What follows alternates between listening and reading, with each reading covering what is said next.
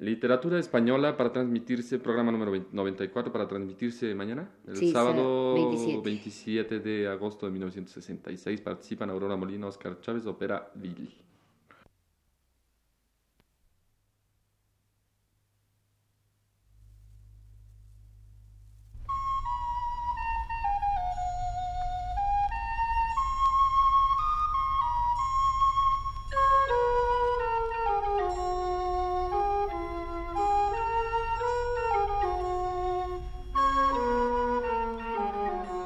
Buenas tardes, amable auditorio. A continuación presentamos un programa más de la serie Literatura Española, a cargo del profesor Luis Ríos.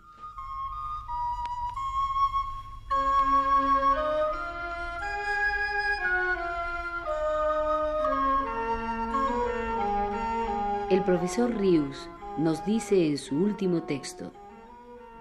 Decía la semana pasada, a manera de introducción a las sonatas de don Ramón del Valle Inclán, que el interés por el personaje de don Juan, que ha existido siempre desde su aparición llevado a la escena por Tirso de Molina, se acentuó notablemente para los autores del 98 y sus inmediatos sucesores. Tras de hacer una referencia a los distintos autores y géneros que por aquellos años retomaron el burlador, afirmaba que dicho interés, más que en ningún otro género, se manifestó por entonces en el ensayo, de los cuales el que mayor fortuna corrió y sigue corriendo es el del doctor Gregorio Marañón, al hacer del personaje seductor una interpretación paradójica y audaz, a la cual se oponía la de Ortega y Gasset, pero que no obstante el mayor prestigio de éste no ha prevalecido sobre la del ilustre médico. De una y otra interpretaciones ofrecí ocuparme hoy haciendo una síntesis de ellas.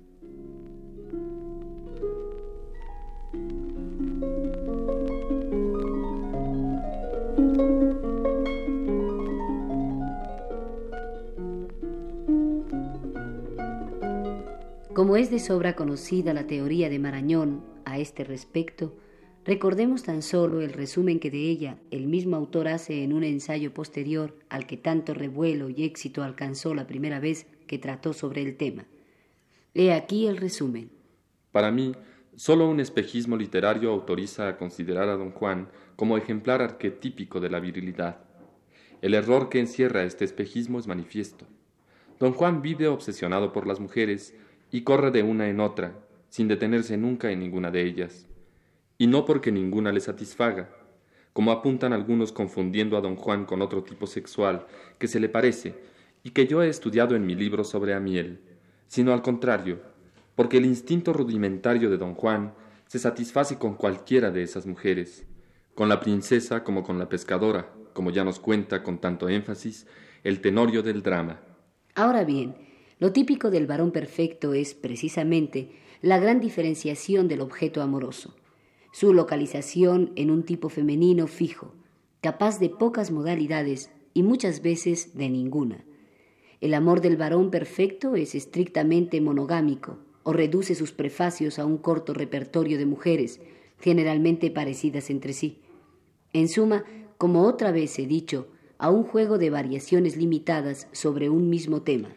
Don Juan, por el contrario, es incapaz de amar, aunque sea temporalmente, a un tipo fijo de mujer. Busca a la mujer como sexo.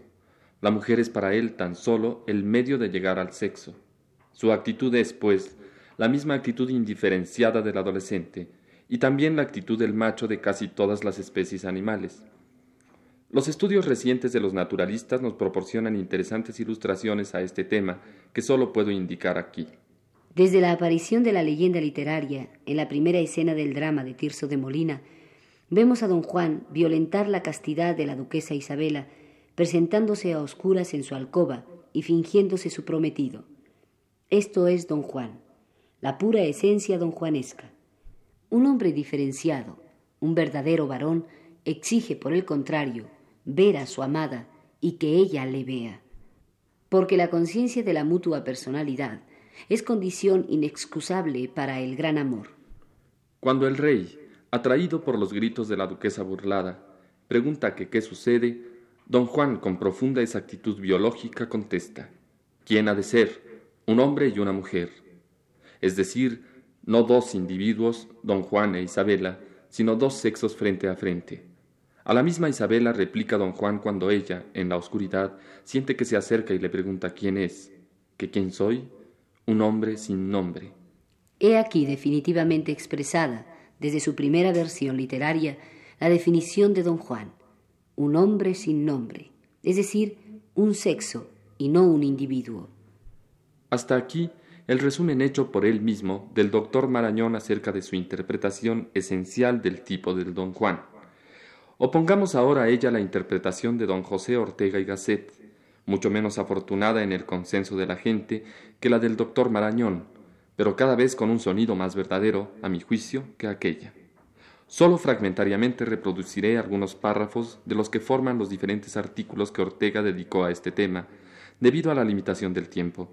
Pero creo que con ellos bastará para reproducir con bastante fidelidad el pensamiento orteguiano sobre el particular, unos y otros fragmentos, todos ellos de Ortega, los separaré para mayor claridad mediante puentes musicales.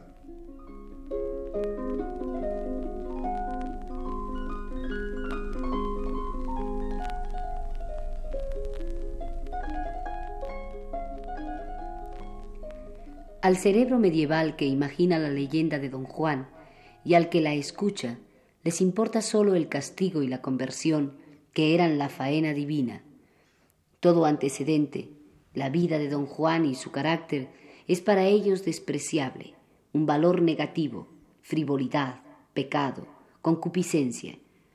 Mas hoy, si empleamos la palabra conversión, no como un mero ruido, sino con toda la plenitud de su significado, nos encontramos delante de un complejo problema psicológico.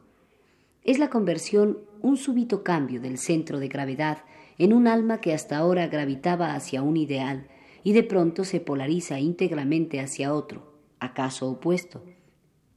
Sabemos hoy que este fenómeno se produce no sólo como aventura religiosa, sino en las direcciones más diversas, y sabemos también que no se produce en un temperamento cualquiera, sino sólo en ciertas almas selectas de densa fibra y noble pulso.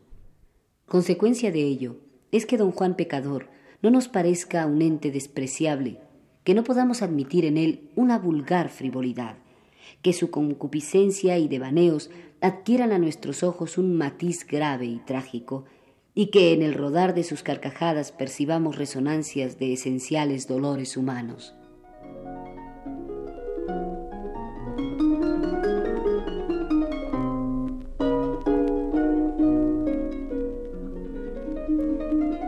Cuando se hace balance resumido de la literatura donjuanesca, Dos hechos parecen sobre todo destacarse, quedando frente a frente. Uno es el atractivo, el garbo de la fisonomía de don Juan al través de sus equívocas andanzas. Otro es que casi todos los que han hablado de él han hablado mal. Esta contradicción entre la gracia vital del personaje y la acritud de sus intérpretes constituye por sí sola un problema psicológico de alto rango. Las demás figuras simbólicas han pervivido sustentadas por el entusiasmo de los poetas, que hacían de ellas tema para su obra. Estaba reservado a don Juan el insólito destino de ser elegido precisamente para ser atacado. Una y otra vez los poetas o los moralistas lo resucitan para vengar en su imaginaria persona no sabemos qué agravios secretos, e hincan denodadamente en su carne, indefensa, las plumas hostiles.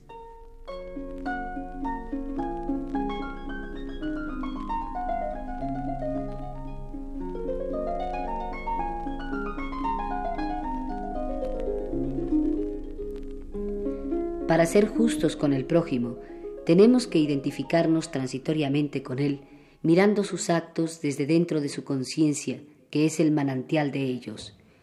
Miremos a don Juan desde don Juan, y no en su proyección sobre el alma de las viejas del barrio que escuchan en la plazuela la historia de sus trastadas. Ante todo, don Juan no es un sensual egoísta. Síntoma inequívoco de ello es que don Juan lleva siempre su vida en la palma de la mano, pronto a darla. No ha visto al verdadero don Juan, que no ve junto a su bello perfil de galán andaluz la trágica silueta de la muerte que le acompaña por donde quiera, que es su dramática sombra. Es la muerte el fondo esencial de la vida de don Juan, contrapunto y resonancia de su aparente jovialidad, miel que sazona su alegría. Yo diría que es su suprema conquista, la amiga más fiel que pisa siempre en su huella. De modo parejo, cuando hacemos camino nocturno, la luna, mundo muerto, esqueleto de estrella, paso a paso nos acompaña y apoya en nuestro hombro su pálida amistad. La leyenda de don Juan, más bien que una broma, es un terrible drama. La inminencia constante de la muerte consagra sus aventuras, dándoles una fibra de moralidad, y presta a sus horas como una vibración peligrosa de espadas. Así empieza a dibujarse claramente la trascendencia simbólica de este ilustre calavera.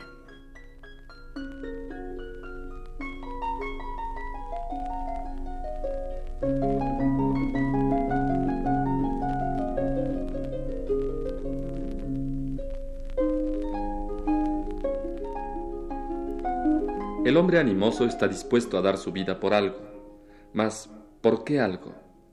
Paradójica naturaleza la nuestra. El hombre está dispuesto a derramar su vida precisamente por algo que sea capaz de llenarla. Esto es lo que llamamos el ideal. Cuando nos parece haberlo hallado, nuestro ser se siente tan irremediablemente atraído por él como la piedra por el centro de la tierra y la flecha por el blanco a que aspira. Siglo tras siglo, ha ido la humanidad ensayando un ideal tras otro. Siglo tras siglo, con la aljaba al flanco, ha ido disparándose a sí misma hacia ilusorios horizontes. Un momento le parecía hallar en tal cosa, luego en tal otra, la fisonomía del ideal, de lo perfecto y suficiente. Mas pasada la hora primera, la humanidad comprendía su error, notaba la insuficiencia del ideal propuesto, y variando la ruta incansable, ponía la proa hacia nueva costa imaginaria. La historia nos presenta en su amplísimo panorama la peregrinación de nuestra especie por el vasto repertorio de los ideales y certifica que fueron a la vez encantadores e insuficientes. No es cierto que la historia toda, mirada bajo cierto sesgo, adopta una actitud donjuanesca.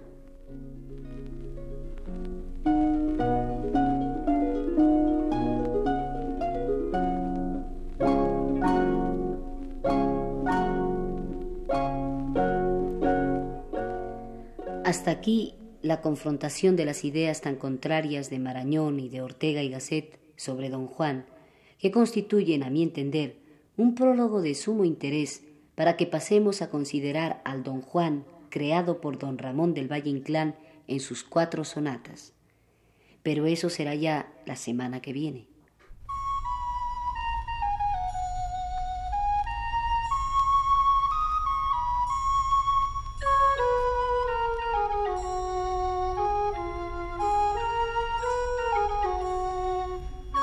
Hemos presentado Literatura Española, un programa a cargo del profesor Luis Ríos.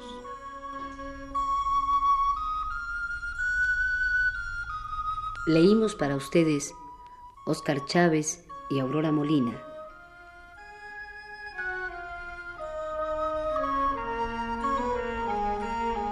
Buenas tardes.